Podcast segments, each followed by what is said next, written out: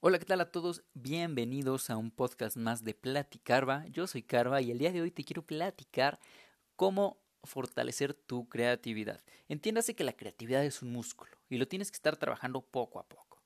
Pero más allá de que es un músculo, ¿qué es realmente la creatividad? Bueno, la creatividad realmente se puede definir como una capacidad de conectar puntos sin una previa relación aparente. Y si te das cuenta, varios genios de la humanidad han hecho esto. Extrapolan un pensamiento y lo aplican en otra área sin ningún precedente.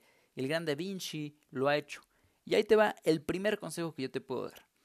Así como en la primaria te enseñaron a tener tu libro de historia, de matemáticas, de química, de física en la primaria. Encima, eh, te lo te acostumbras y haces eso durante toda la prepa, inclusive en la carrera. Lo que yo te podría decir es, no hagas eso. Ten un cuaderno solo donde no haya barreras para tu pensamiento, donde no categorices las cosas que puedes aprender. De hecho, hay un meme muy chistoso en internet que está circulando que dice la química y es un astronauta, ¿no? Entonces le dice, esto siempre fue física y la física le dice, siempre lo fue.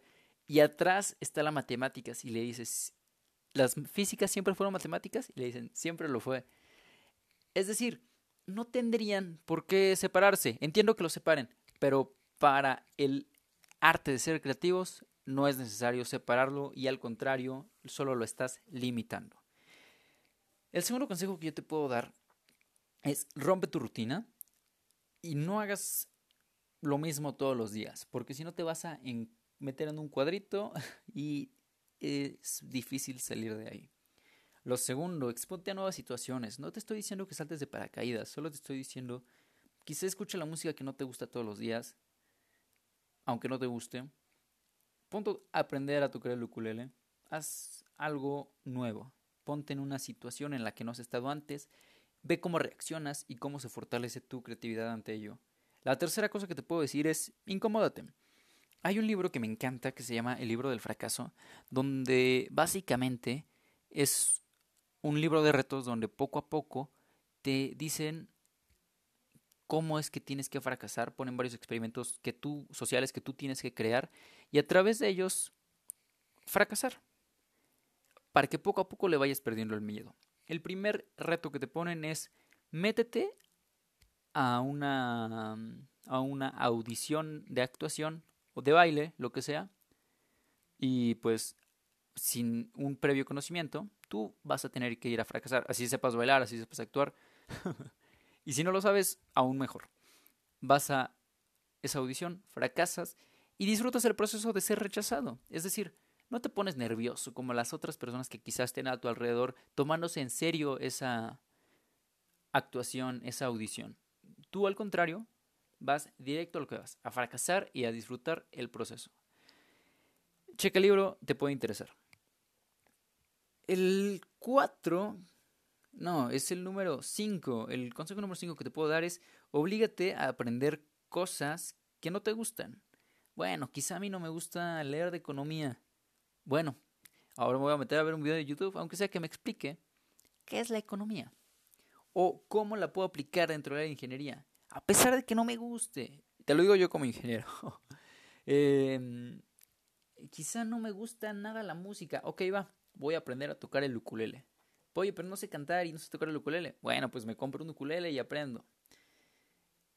Y de esa manera, con estos consejos que te acabo de dar, vas a ver cómo tu creatividad va a estar aumentando constantemente, pero tienes que hacerlo constantemente.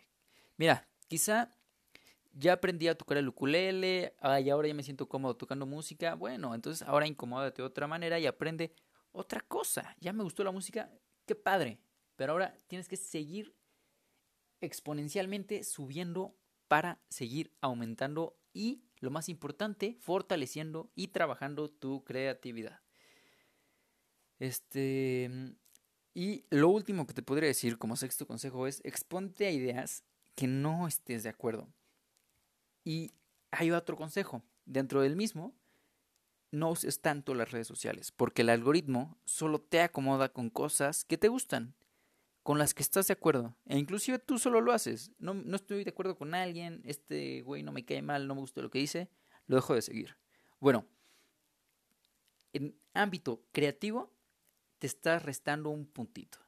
Porque si te expones a ideas con las que no estás de acuerdo, tu creatividad crece muchísimo. Porque te pones a juzgar esa idea, la juzgas, atraes sentimientos y con ello crees, creas, reaccionas y creas nuevas cosas. Así que mis amigos, ¿tú qué me recomiendas para ser creativo? Esa es la pregunta que te dejo en este podcast. Te mando un abrazo y muchas gracias a todas las personas que me escucharon. Nos vemos en la próxima.